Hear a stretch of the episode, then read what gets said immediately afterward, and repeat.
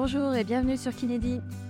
Pour ce nouvel épisode, j'ai le plaisir d'échanger avec Mathias Goldberg, un ancien de ma promo à Saint-Maurice. Mathias est kiné en libéral à Lyon et après son master, il s'est lancé dans la recherche et en ce moment même poursuit son doctorat. Mathias va nous parler de sa recherche et de la vie dans un labo avec plein d'autres chercheurs. Il va aussi nous expliquer son sujet de thèse, à savoir l'impact du sommeil sur la récupération, la performance et les blessures. Est-ce que l'entraînement physique le soir a un impact sur le sommeil? Quels sont les outils pour mesurer le sommeil? Quel est l'impact du sommeil sur les blessures? Mathias répond à toutes ces questions et nous décrit aussi les différentes études qu'il a traitées. Avec Mathias, on a aussi échangé sur les études de kiné et ce qu'il aimerait voir évoluer dans l'enseignement de la kiné. Je vous laisse écouter cet épisode avec Mathias, un kiné passionnant qui, loin de vous endormir, va vous donner envie d'en savoir plus sur l'impact du sommeil. Salut Mathias. Salut Gabriel. Merci d'avoir accepté l'invitation pour échanger euh, sur euh, ce podcast. Tu vas bien? Bah, ça va bien et toi? Merci à toi pour l'invitation et déjà bravo pour, euh, pour avoir lancé ce, ce, podcast qui est très bien, que j'écoute religieusement tous les lundis ou mardis en fonction de mon temps. bah écoute, c'est très gentil, ça fait toujours plaisir un, retour. Euh, donc merci. Euh, D'ailleurs, pour la petite histoire, euh, Mathias, euh, on était en promo, on était dans la même promo à l'encre, donc promo 2017. Hein. et tu étais délégué de classe, d'ailleurs plusieurs années consécutives, si je me trompe pas. Tout à fait, oui, tout à fait. Et aussi, il faut quand même le dire parce que c'est important, c'est que je me souviens que tu faisais souvent le modèle, le patient pour les profs. Peut-être que je t'ai pas remercié à l'époque, mais euh, tu étais le, courageux de la classe. C'était avec plaisir, c'était bien. 100 personnes et tu étais le seul qui voulait. bravo. Euh, donc Mathias, est-ce que tu veux bien, pour commencer, te présenter, nous parler un peu de ton parcours? Oui, tout à fait. Euh, alors, je suis kinésithérapeute, donc depuis depuis quelques années maintenant. Je suis aussi euh, maintenant doctorant en sciences du sport et peut-être on aura l'occasion d'échanger sur ce point. Et aussi, euh, depuis peu, je fais de l'enseignement euh, à l'école de kiné de Lyon et j'encadre des mémoires, que ce soit en tant que dans les master STAPS, mais aussi dans les, en, études de kiné. Voilà pour les trois, trois, trois, trois casquettes.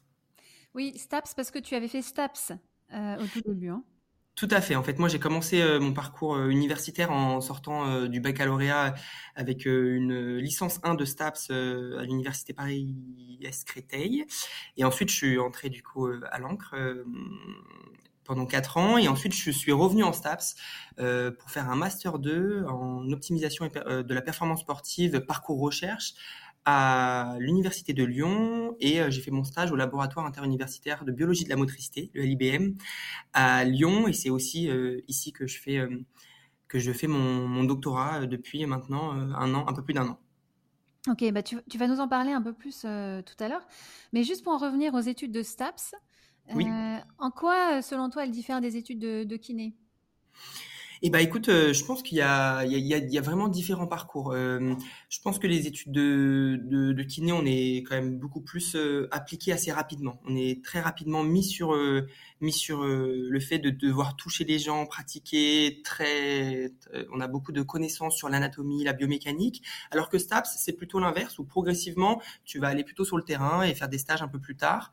Et donc ça, c'est déjà un premier point. Le deuxième point, je pense qu'il est important de regarder, c'est que les études de kiné on, on est euh, on est au plus près du patient, on vient on, a des patients, hein, donc déjà c'est quelque chose de, différent. Alors que c'est vrai qu'en STAPS on, euh, ils, ils, encadrent plutôt des soit des étudiants, soit des personnes euh, qui veulent faire du sport, ou soit des ou soit des collégiens, lycéens. Et donc ça c'est un autre point important, ou bien sûr des sportifs de haut niveau. Donc ça c'est des choses différentes. Et puis après et après il y a des choses aussi qui se rassemblent avec des enseignements sur l'anatomie, sur la biomécanique, sur la physiologie de l'exercice, où vraiment je pense qu'il y aurait ce serait vraiment intéressant de, coupler, comme nous, on a pu faire avec, euh, par exemple, des études de médecine, de coupler des enseignements avec des stapsiens qui peuvent vraiment apporter des choses aux étudiants kinés et inversement, à mon avis. Oui, oui, c'est intéressant ce que tu dis parce que pour moi, euh, je trouve que les études de kiné sont encore euh, théorique, assez. alors tu dis, tu parles du rapport avec le patient, ça c'est vrai. On a beaucoup de stages, beaucoup de pratiques, mais dans les cours, il y a encore beaucoup de, de théorie. et j'aurais aimé, je sais pas toi ce que tu en penses pendant les études, mais j'aurais aimé avoir encore plus de cas cliniques. Tout à fait. Moi, je pense que c'est un des, points euh, centraux qu'il va falloir faire évoluer euh, dans la formation euh, de la kiné. Ça va être tu vois, moi, je, quand on a des étudiants au cabinet, moi, c'est la première chose que, enfin, des stagiaires au cabinet de kiné, que la première chose que que j'essaie de regarder, c'est est-ce qu'ils savent faire les mouvements de renforcement musculaire, euh, est-ce qu'ils connaissent l'actif, est-ce qu'ils sont auprès du patient, etc. Est-ce qu'ils savent faire un squat, est-ce qu'ils savent faire des fentes, est-ce qu'ils connaissent les différentes manières de faire des squats, des fentes, comment on utilise les muscles, comment ils se, comment comment comment on fait aussi de la planification des charges d'entraînement, des choses comme ça. Et typiquement, ça en STAPS, ils savent faire. Et ça, ils sont très bien formé là-dedans. Et je pense qu'il va falloir faire évoluer ça euh, de manière assez euh, importante, justement pour avoir ce côté-là d'actif, mais aussi pour avoir plus de cas cliniques et aussi, comme tu le disais, plus de mise en situation euh, sur des aussi des, des, techniques qui sont plutôt qu'il faudrait faire avancer un petit peu à mon goût. Oui, oui, oui, tout à fait, oui. Et donc STAPS, si tu étais resté dans la filière STAPS, c'est quoi les débouchés pour ceux qui ne connaissent pas hein? Oui, tout à fait. Alors, bah, déjà, la filière STAP, c'est euh, la filière des sciences et techniques des activités physiques et sportives, pour ceux euh, que la, dont l'acronyme n'est pas connu. Et donc, euh, il y a différentes possibilités. La voie la plus classique, ou en tout cas celle qui est la plus connue, c'est pour faire professeur de PS, donc que ce soit au collège ou au lycée. Donc ça, c'est le master enseignement, éducation et motricité. Ensuite, il y a une deuxième voie qui est le, la voie de l'activité physique adaptée, où je sais que tu as eu des, aussi des appâts récemment dans, dans le podcast, donc ils ont pu euh, échanger euh, et montrer un petit peu leur parcours tu as un parcours aussi de management du sport, où tu travailles dans le management du sport, et tu as le parcours que moi j'ai rejoint à la fin, euh, qui est le parcours euh, plutôt de prépa physique, euh, prépa mentale, et d'entraînement et d'optimisation de la performance. Et donc il y a différents volets selon les facultés, mais ce soit l'analyse vidéo, de la préparation mentale, de la préparation physique, plutôt appliqué soit sur le terrain, ou plutôt en versant recherche, ce que moi j'ai fait. Mais euh, donc il y a des parcours très variés et euh, assez intéressant de voir euh, ce qui peut être ce qui peut être mis en place et ce qui peut être fait par les étudiants en fonction de, de leur parcours et de leur rencontre. Il y a vraiment plusieurs voies possibles. Ok, c'est bien. Ok, mais donc il y a du choix. Ouais, carrément. Hmm. Et toi, qu'est-ce qui t'a donné envie de faire un master STAPS, orienté STAPS? Et ben en fait, euh, moi depuis que j'ai quitté Staps en L1, j'ai toujours eu l'envie d'y revenir. j'ai toujours eu l'envie d'y revenir. Euh, quand on avait les, quand on était en école, on avait la possibilité de, de pouvoir doubler la hum, troisième et quatrième année. Il y avait certains qui l'avaient fait dans notre euh, promotion avec un master aussi. Mais les années où nous on avait cette possibilité, il y avait aucun master qui m'intéressait, en tout cas qui, qui m'aurait plu de doubler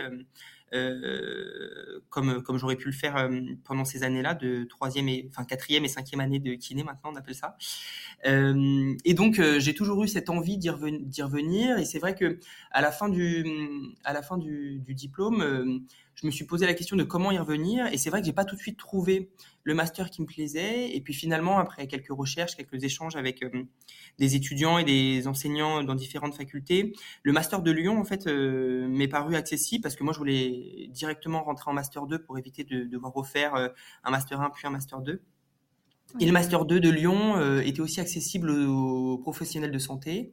Et donc, euh, c'était une voie qui m'intéressait. Donc, c'était le master EOPS, parcours euh, à l'époque MPSI, qui s'appelle aujourd'hui le SMS, mais euh, qui, est un, qui est un master qui est accessible vraiment à, directement en M2 à, à, Lyon et qui permet justement à des professionnels de santé et aussi aux stapsiens de pouvoir avoir un master qui est plutôt du coup sur l'optimisation de la performance, mais versant recherche, avec un stage qui doit être fait en laboratoire, euh, qui permet vraiment d'avoir euh, ce, ce, versant un peu plus euh, recherche, un peu plus euh, d'avoir différentes connaissances aussi sur comment on mène une étude scientifique, comment on fait des statistiques, comment on mène un protocole, euh, que ce soit du dépôt du projet éthique jusqu'à euh, la récolte des données, la publication après d'un article scientifique.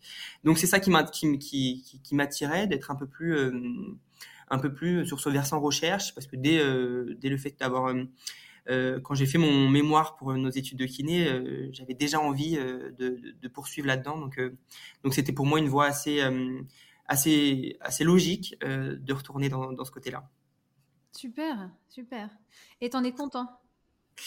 Euh, J'en suis content, euh, j'en suis content. Bien sûr, euh, sur le master, il y a des, il y a des, il y a des enseignements euh, qui plaisent et d'autres qui plaisent un peu moins, mais c'est en fait assez, euh, c'est, à mon avis dans tous les, dans tous les parcours. Mais ce qui m'a beaucoup plu en fait, c'est d'être en stage très rapidement et très rapidement d'avoir euh, pu mettre en place des, euh, des, protocoles de recherche et d'avoir euh, pu discuter avec différents enseignements, différents enseignants sur, et chercheurs sur, les, sur leur parcours, mais aussi sur leur spécialité, parce que du coup, on a des parcours hyper variés, que ce soit, on a des personnes qui sont spécialisées en biomécanique, mais biomécanique de l'épaule, de la course à pied, du pied, des chercheurs plutôt en neurosciences. Moi, je suis plutôt dans l'équipe de neurosciences dans mon laboratoire. Euh, parce que on en discutera après, mais je travaille notamment sur le sommeil. Euh, euh, mais donc c'est ça qui m'a beaucoup plu en fait, c'est de pouvoir avoir ces échanges du côté plutôt scientifique et pouvoir justement après l'appliquer au cabinet. ça c'est vraiment quelque chose qui m'a plu dans ce dans ce dans ce mémoire. Oui, et comme tu dis, c'est intéressant d'avoir une équipe pluridisciplinaire. Tu dis qu'il y a des spécialistes. ça, ça doit être très formateur. Ah, carrément, c'est euh, un, un laboratoire où on est on est hyper varié sur les sur les sur les sur les thématiques et euh, c'est un laboratoire qui est aussi sur trois sites. On est sur euh, Lyon, Saint-Étienne et Chambéry et avec euh, six équipes de recherche. Euh, et dans les équipes de recherche, il y a vraiment beaucoup de, aussi de sujets variés. Donc ça permet d'avoir euh, des connaissances sur tout. Alors bien sûr, moi je suis à Lyon, donc on est plutôt centré sur la sur le sur l'équipe lyonnaise, mais mais c'est vrai que rien que dans les différents doctorants qui sont aujourd'hui en thèse au laboratoire, on a des sujets complètement variés et c'est ça qui est aussi intéressant pour nous. Oui. Quand tu parles équipe lyonnaise, donc c'est quel sport? Euh, non, non, c'est euh, l'équipe lyonnaise, c'est l'équipe euh, du laboratoire de Lyon, en fait. ah d'accord. oui, pardon. non, non, c'est en fait on est différentes. on est notre laboratoire est sur trois universités l'université de Saint-Étienne, l'université de Lyon et l'université de Chambéry. Et donc on a un labo, enfin notre, mon laboratoire dans lequel je, je suis aujourd'hui, l'équipe est sur Lyon, mais on a différentes équipes. Alors, est-ce qu'il y a un sport euh, sur lequel vous, euh, vous, ciblez en particulier ou c'est tous les sports pro? Alors c'est sport pro et pas sport pro. Hein. C'est vraiment euh, et puis c'est même, ça peut être moi il y a des doctorants qui travaillent aussi sur le sport chez les personnes âgées, dans la physiologie de l'exercice chez les personnes âgées aussi.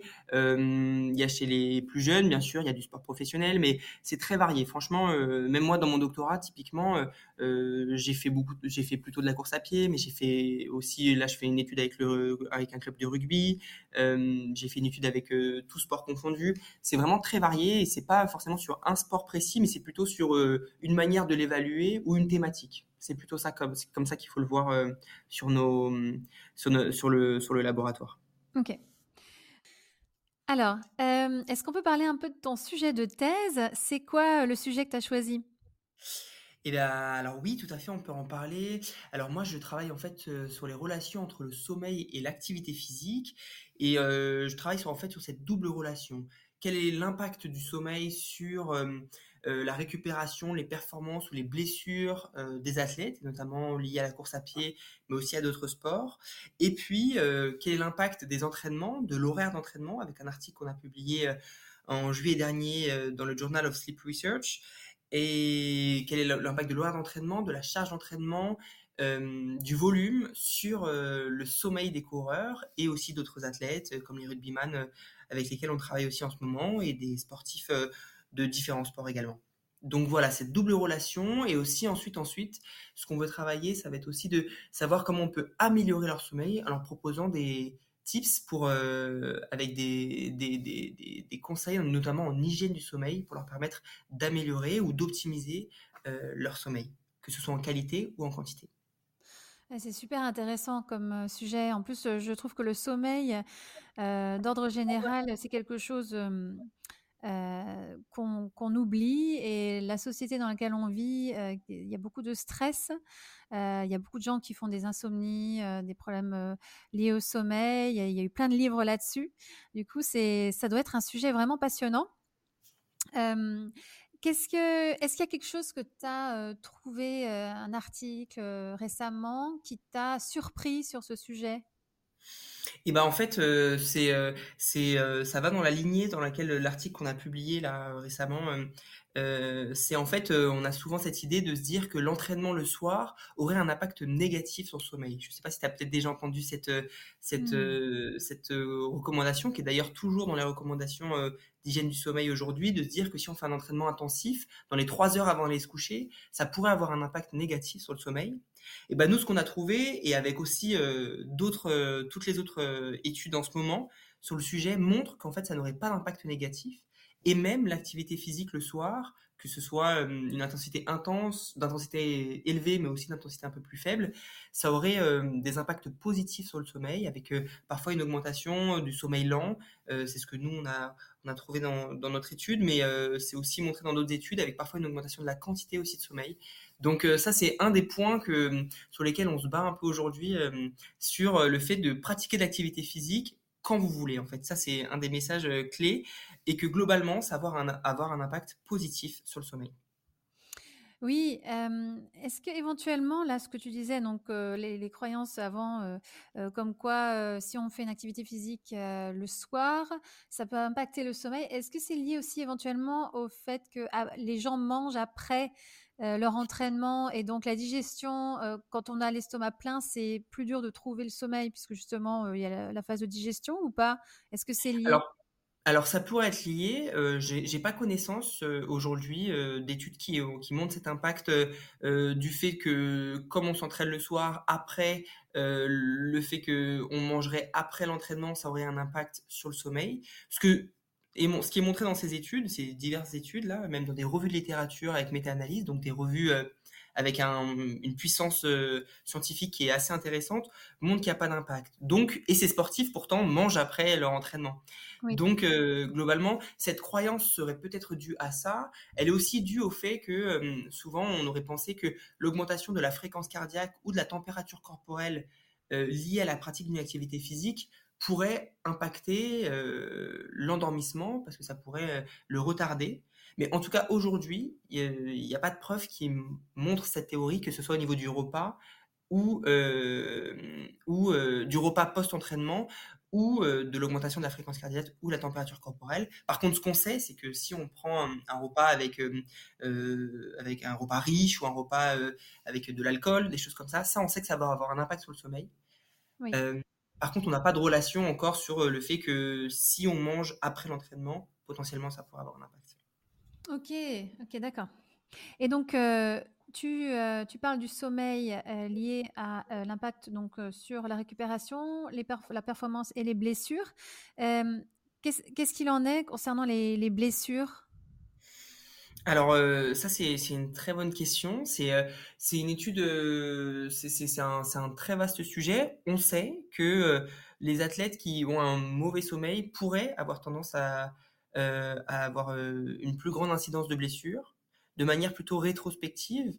Et ce qui maintenant, ce qui serait intéressant de voir, c'est plutôt de manière prospective. Il y a quelques études qui l'ont faites, euh, qui montrent un peu cette relation, mais elle est encore assez faible, ou en tout cas, il n'y a pas de preuves scientifiques de très grande qualité. Et c'est d'ailleurs pour ça qu'on a lancé une étude sur un peu plus d'un an. de suivi d'une cohorte de coureurs avec plusieurs dizaines, centaines de coureurs qui ont été suivis euh, notamment avec, euh, avec une équipe de Saint-Etienne et notre équipe à Lyon ici aussi, dans laquelle on va euh, justement traiter ces données-là. Et donc on est en phase de traitement pour justement savoir si le sommeil, la qualité et sa quantité pourraient être un facteur prédictif des blessures des coureurs. Mais c'est sûr, ce qu'on sait déjà aujourd'hui, c'est que ça aurait un impact. Mais quel est l'impact et comment on pourrait le prédire? Ça, on est encore en attente des résultats. Oui, et j'imagine que c'est pas facile à mesurer aussi. Non, c'est pas facile, hein, bien sûr, parce que le sommeil, euh, il y a beaucoup de choses qui rentrent en compte. Hein, euh, il y a beaucoup de choses, les facteurs psychologiques, comme tu, comme tu l'as évoqué tout à l'heure, le repas, euh, les charges d'entraînement pour les sportifs, mais aussi le travail, la vie personnelle. Et donc, c'est souvent ce que de plus en plus, en tout cas, de chercheurs essayent de faire, c'est de faire plutôt des modèles holistiques où on a toutes ces données-là qu'on peut essayer d'avoir, que ce soit l'humeur, l'état psychologique, le sommeil, l'alimentation. Mais c'est sûr que dans des études euh, scientifiques, et notamment si on veut s'intéresser dans un contexte plutôt écologique, c'est-à-dire au plus près du terrain, où les personnes dorment chez eux, et eh ben, c'est des études qui sont difficiles à, mener, notamment euh, d'une manière du, éthique, mais aussi dans des protocoles expérimentaux, c'est un peu plus compliqué. Oui, voilà, ouais. tout à l'heure, tu parlais de comment est-ce qu'on peut améliorer le sommeil, donc notamment pour les athlètes, pour les sportifs de haut niveau, en leur donnant des conseils en termes d'hygiène. Est-ce que la nutrition aussi, est-ce qu'il y a eu des articles sur ce sujet en particulier? Sur les relations entre la nutrition et le sommeil? Oui. Alors, il y en a. Mais, euh, mais comme j'aime bien dire, c'est, c'est, pas ma spécialité. Donc, donc ce que j'aime, ce que j'aime bien laisser au, moi j'aime beaucoup parler du sommeil et de l'activité physique. Ce qu'on sait, c'est que bien sûr que la nutrition, j'en parlais tout à l'heure, mais les repas euh, avec, euh, avec des quantités notamment caloriques importantes, quand forcément, quand on mange de manière pas forcément consciente, quand on consomme de l'alcool, quand on consomme de la caféine ou de la théine, on sait que ça va avoir un impact sur le sommeil.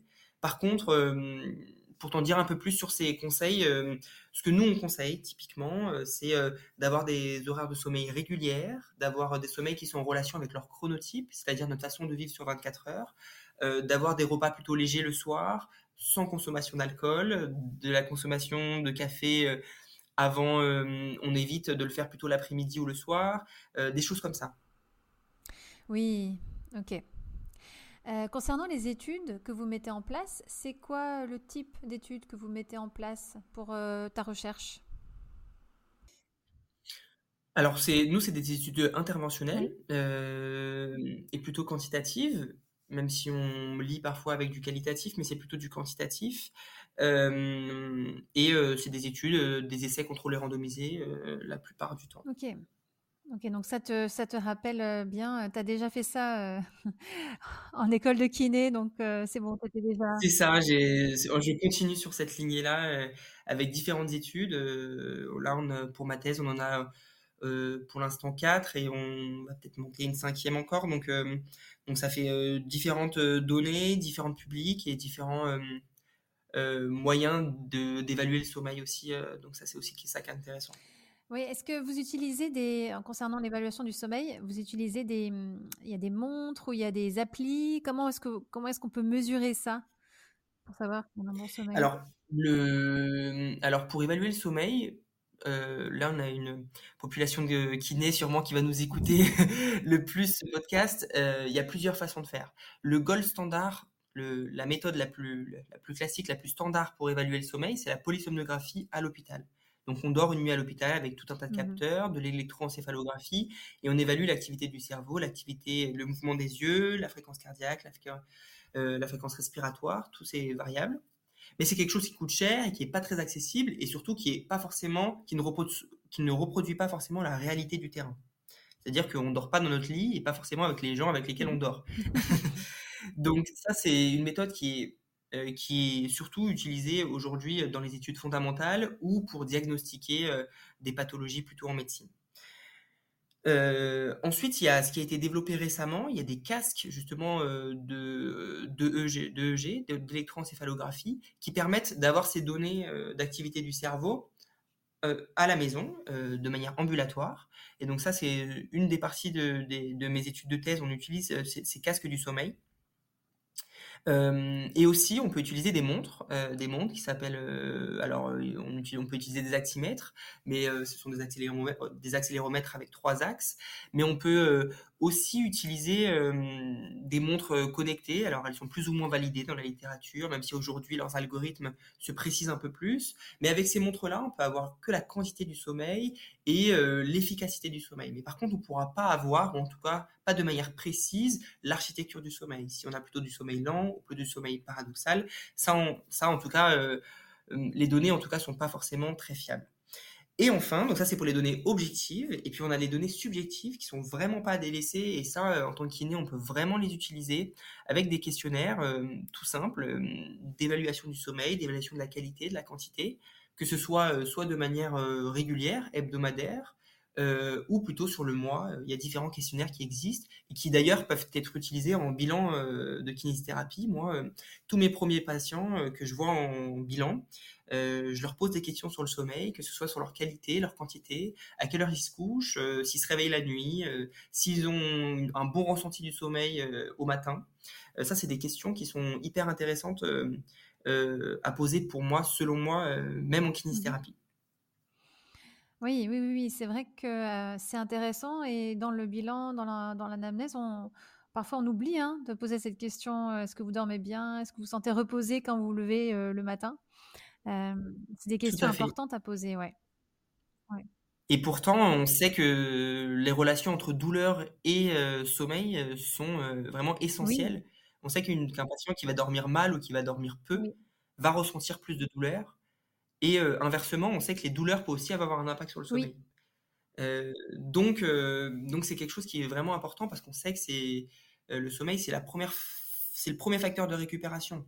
Donc la récupération sportive, dans la performance bien sûr, mais aussi dans la récupération pour nos patients.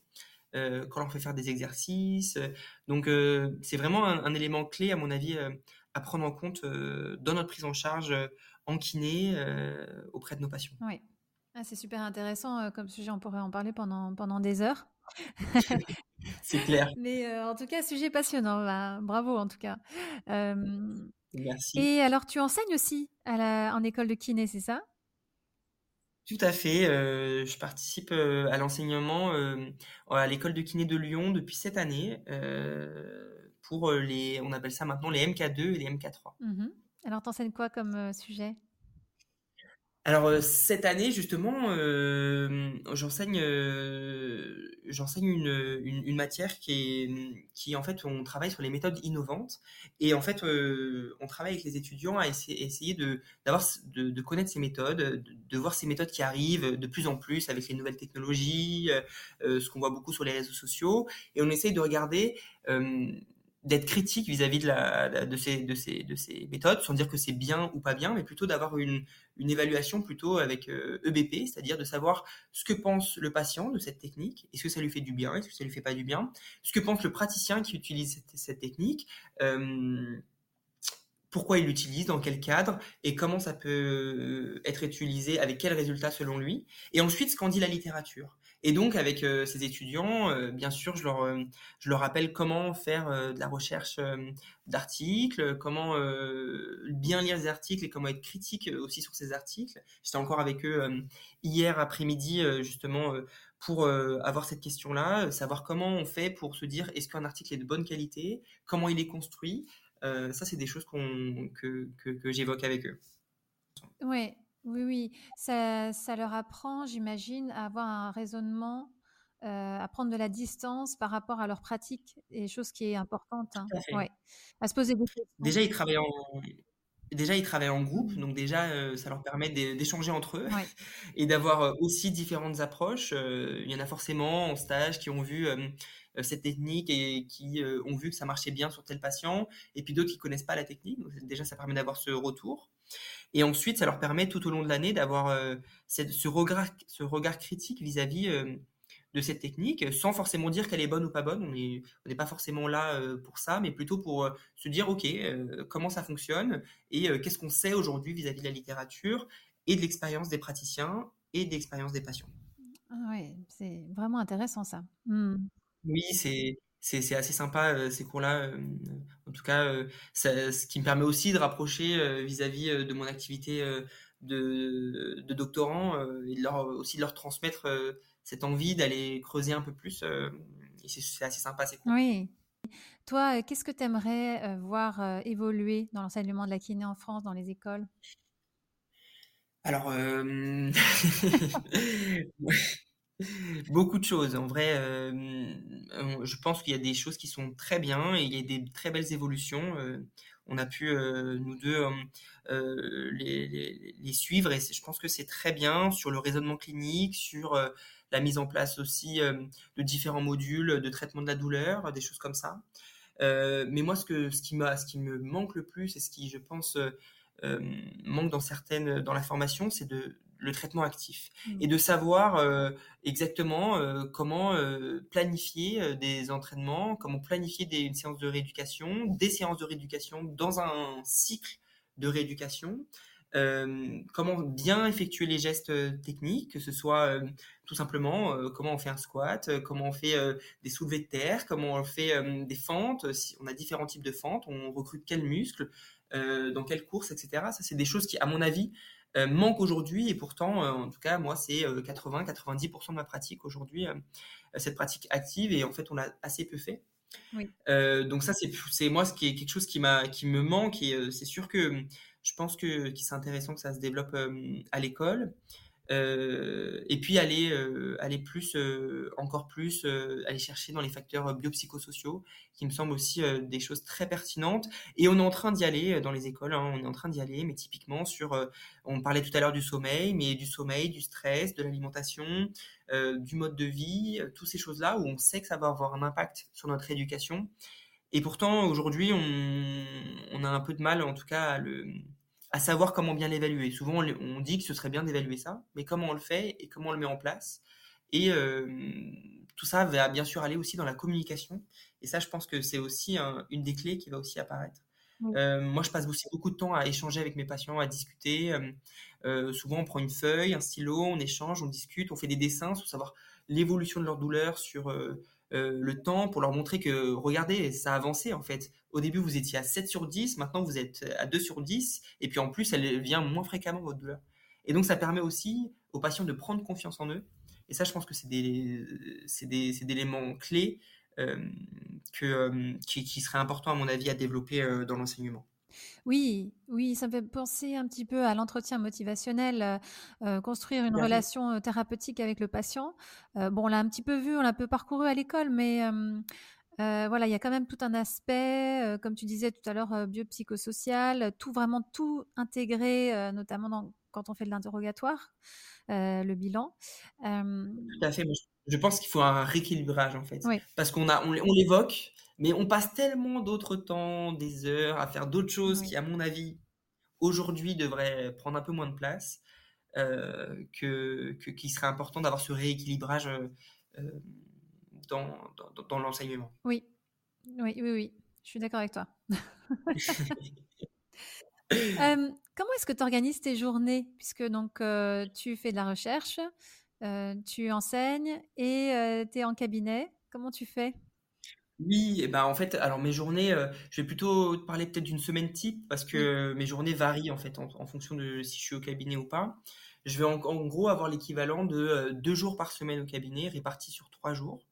Euh, avec deux après-midi et une journée complète au cabinet pour mes consultations. Et je vais ensuite avoir le reste du temps qui euh, est dédié pour ma thèse notamment, et puis euh, parfois à l'enseignement et à l'encadrement d'étudiants en mémoire de kiné ou en mémoire de, de master en STAPS. donc ça va être plutôt être ça, deux journées, l'équivalent de deux journées au cabinet et trois journées en thèse dans lequel euh, on va avoir euh, de la lecture d'articles, de, la mise en place euh, de protocoles de recherche, de l'écriture de projets pour des comités d'éthique, du traitement des données.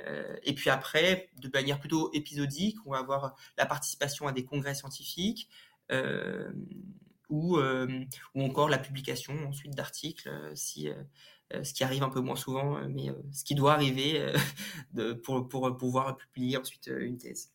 Mmh ok, donc c'est un agenda bien rempli. Oui, c'est bien rempli.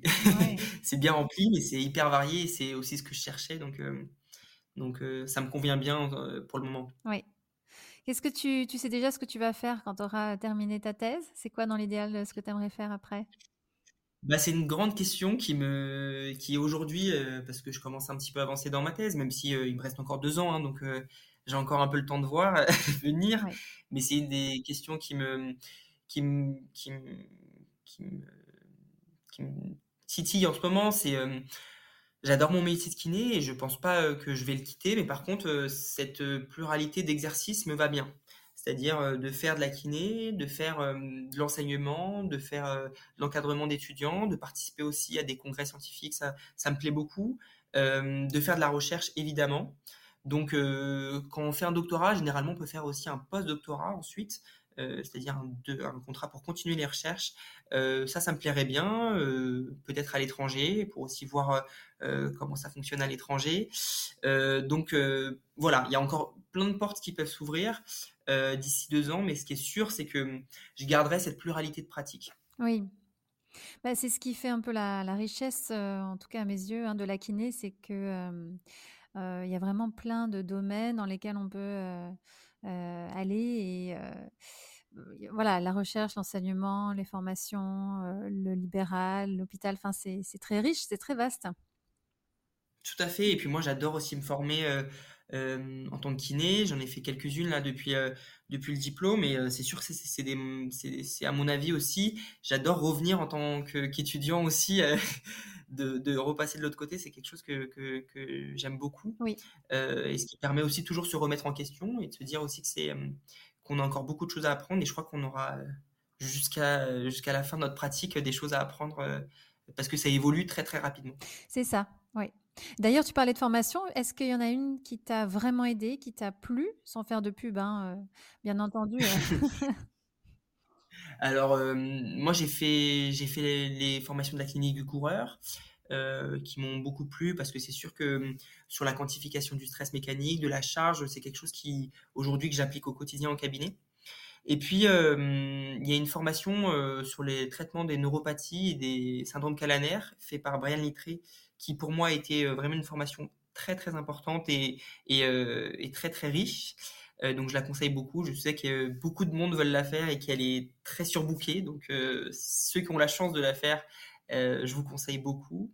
Et puis tout récemment, si, j'ai fait une formation aussi en e-learning. Donc, euh, euh, c'est quelque chose qui, aussi m'intéresse euh, quand on n'a pas forcément le temps de se déplacer en formation. Sur les lombalgies chroniques faites par Thomas Ozinski. Mmh et qui pour moi était aussi très très intéressante, qui est assez courte, donc qui peuvent se faire, je crois que c'était 7 heures de formation, euh, qui est d'ailleurs remboursé par euh, DPC. Euh, donc, si jamais les kinés veulent, l'utiliser, c'est ça peut être aussi mis en place. Et je l'ai trouvé aussi très très intéressante sur justement l'éducation aux neurosciences de la douleur. Comment on discute avec des patients qui ont des lombalgies chroniques et comment on fait pour les éduquer à leur douleur qui, qui s'installe et on fait en sorte qu'elles disparaissent ou en tout cas qu'ils puissent mieux vivre avec. Euh, c'était vraiment une formation très très intéressante que j'ai fait euh, que j'ai faite il y a deux ou trois semaines, il me semble. Donc euh, voilà pour ces trois formations. C'est bien, tu trouves toujours le temps de te former avec tout ce que tu fais. Bravo. bah, j'essaye, j'essaye. Mais oui, oui, oui, c'est bien, il faut. Bah écoute, merci beaucoup Mathias. C'était vraiment super intéressant comme échange. Merci. À merci pour ton temps. Et puis, et ben, j'ai qu'à te souhaiter de bonne chance et bon courage surtout pour ta recherche. Mais je pense que là, tu es bien parti. Et j'aurais hâte bah, de, voilà, de, savoir ce que tu as découvert et les résultats de, ta recherche. Je pense que c'est un sujet vraiment passionnant. Donc, et ben, à suivre. Merci beaucoup. Merci beaucoup. Et puis, bon, courage à toi. Félicitations pour le lancement de ce podcast et bonne route à Kinédi parce que c'est un plaisir de, comme je le disais au départ, d'écouter ces, ces, parcours de kiné euh, tous variés. Euh, c'est ça, moi, je trouve ça assez passionnant. Super, merci à toi. Au revoir Mathias. Merci. Au revoir. Si cet épisode vous a plu, vous pouvez vous abonner sur Apple Podcast, laisser un avis et n'hésitez pas à le partager sur les réseaux sociaux. Si vous êtes kiné et que vous souhaitez participer à ce podcast pour partager votre expérience, écrivez-moi à kinégabriel.gmail.com. Si vous souhaitez suivre notre invité sur les réseaux sociaux, vous pouvez cliquer sur les liens en bas de la page de l'épisode. Enfin, n'hésitez pas à suivre le podcast sur Instagram à Kinedi underscore podcast.